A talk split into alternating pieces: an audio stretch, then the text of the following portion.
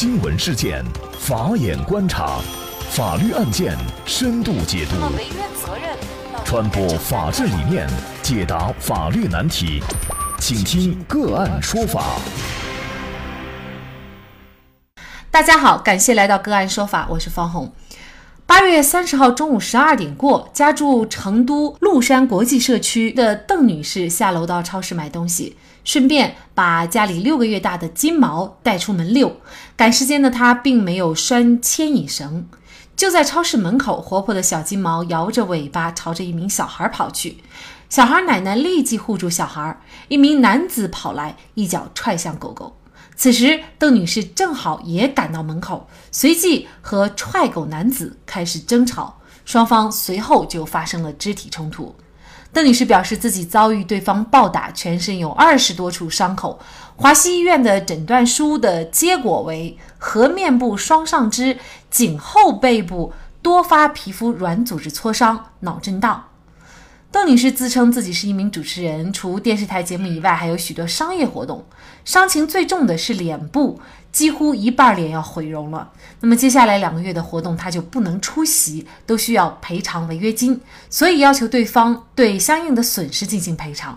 刚才所说的小孩子遇到狗的这个场景啊，相信很多带娃的人都会遇到，就是大家平常带着孩子在路上走，这个时候迎面来了一条狗。尽管呢，现在城市里的狗基本都不太会咬人，但是，一旦咬人，后果就很严重。因为就在前段时间啊，有一个年轻的妈妈因为狗咬了一口，结果呢就死于狂犬病。那么，带着娃迎面跑来一条没有牵绳的狗，狗被打，狗主人也被打，这个责任怎么来承担？一旦被狗咬了，这个责任又能承担得起吗？在公共场所不给狗狗牵绳，到底是道德问题还是法律问题？就这相关的问题呢，我们今天就邀请云南冰剑律师事务所副主任董佳丽律师啊，和我们一起来聊一下。董律师你好，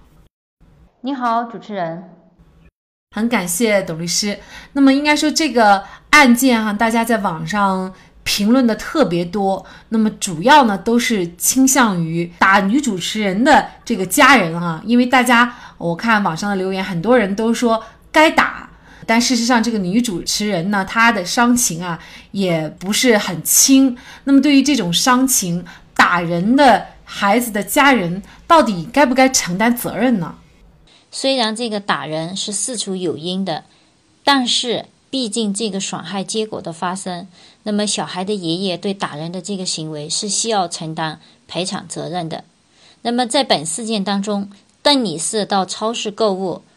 没有为狗狗系上狗绳，这是最起码的公德的缺失。那么虽然小孩的爷爷用暴力解决问题是不对的，但是邓女士却没有明知自己行为的不妥。没有上前表示一个道歉，及时把狗带走离开，那么还把矛盾进行了冲突和升级去进行理论，那么最后导致于这个损害结果的发生。所以本事件当中，小孩的爷爷也存在过错。那么邓女士带狗出门没系狗绳，这也是引起这个事件发生的最重要的原因。所以本事件当中，双方都应该对这个损害责任承担一定的过错责任。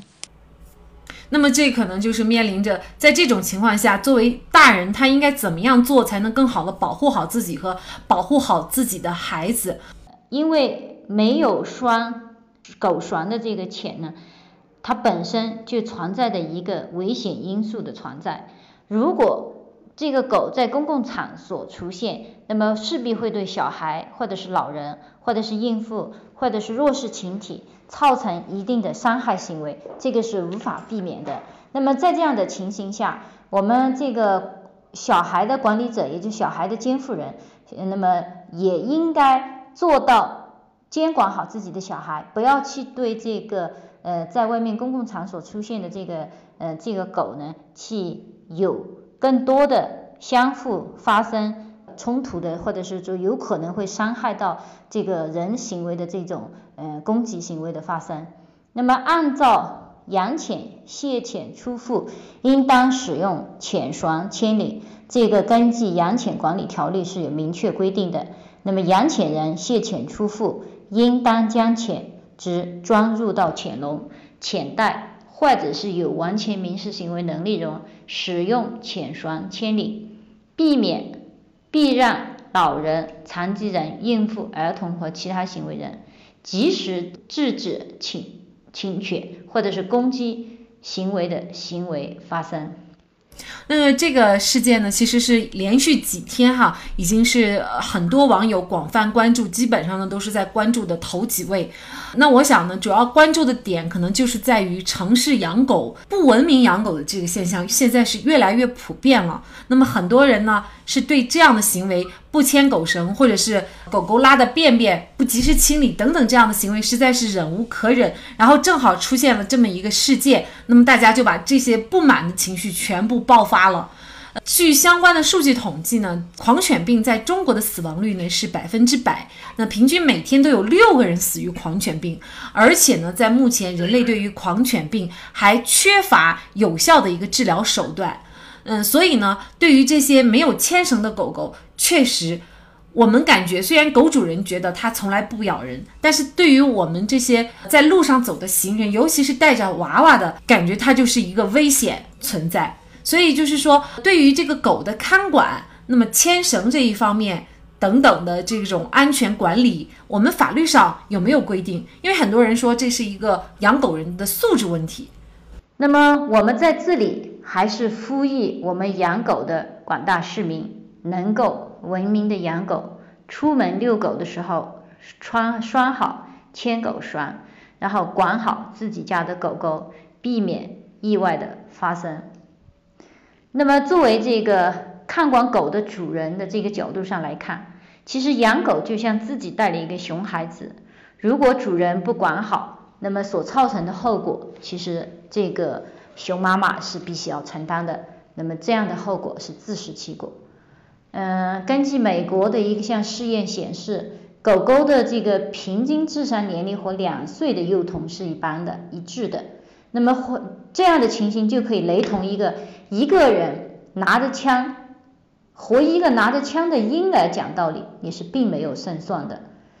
嗯，虽然养狗的主人都会说自己的狗狗很乖，但是其实真的疯起来，它连可能连主人也会咬。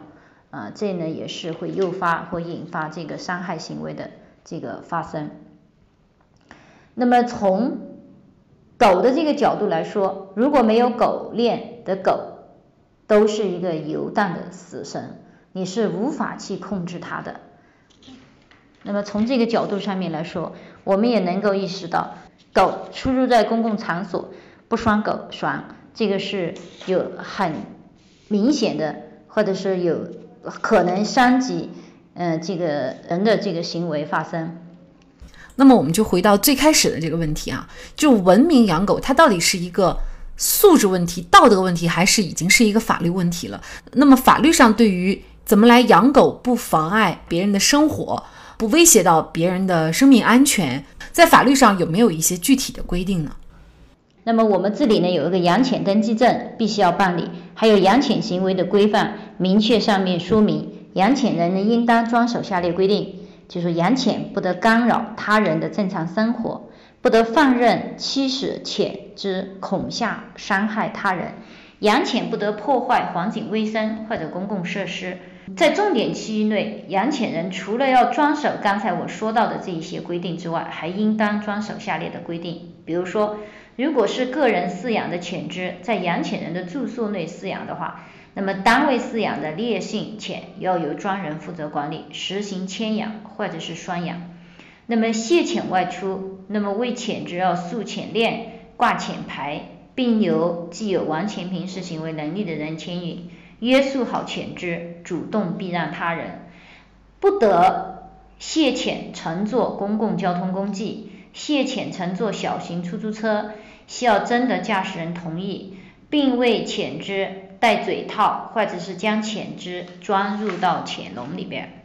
那么，如果是卸潜外出的话，还要携带清洁用具，及时清除潜只的排泄物。那么，还有一个明确规定，就是禁止窃潜进入下列的这些场所：这个呢，很多市民都应该有所了解和有所知晓。就说不准带入前进入机关、团体、企业、事业单位的办公区或者生产区，也不允许在医院的诊疗区、学校的教学区、学生的集体宿舍区，还有幼儿园和其他少年儿童活动的场所，也不允许在商场或者宾馆或者餐饮的场所。那么，风景名胜区，还有市和区的公园、城市公共绿化地的公共场所。那么，事实上，法律上的规定相对来说还是比较完备的，但是执行起来呢，却有很大的一种落差。因为我们也会看到，这个狗狗无论是在什么场合下，都会出现。怎么提高自己的这种公共的？呃，素质就是对于身边的人这种一种是尊重，也是一种负责任的态度。因为我自己呢，本人也在呃美国生活了一年多的时间，那么我就发现，就是在美国呢，他们带狗出来肯定是要牵绳的。比如说我们在一条路上走，对面呢他牵着狗过来，那么这个时候他看到行人过来以后呢，他肯定是会把狗牵到旁边，让路以后呢，他再带着狗再走。法律上它是有规定的，但是它落实的也特别好。尤其我觉得像在咱们中国，我觉得这个事情呢，它的一个意义就是起到一个警示的意义。庆幸的是孩子没有受到任何的伤害。那么第二方面呢，就是警示咱们国人在养狗的时候一定要注意一些文明养狗的问题，而且呢，对于这方面的法律相关部门呢，自然也应该去好好的普及。那么这样呢，这个文明养狗才会。在我们国家呢，能够慢慢的铺展开来，类似于这种狗咬人把人咬死的这样的事情呢，也尽量会少一点发生。再次感谢董佳丽律师。那么大家如果想获得我们这期节目的图文资料，欢迎您关注“个案说法”微信公众号，“个案说法”微信公众号，输入“养狗”。养狗就可以获得我们今天节目的图文资料了。另外呢，您对我们今天讨论的案件有您自己的看法，以及您有一些法律问题，都欢迎大家给我们进行电话咨询。我们的联系电话：幺五九七四八二七四六七，幺五九七四八二七四六七。那我们的节目组呢，是有一支非常负责任、很专业又很强大的律师团构成。那么在这里呢，也再一次感谢大家的收听，我们下期节目再见。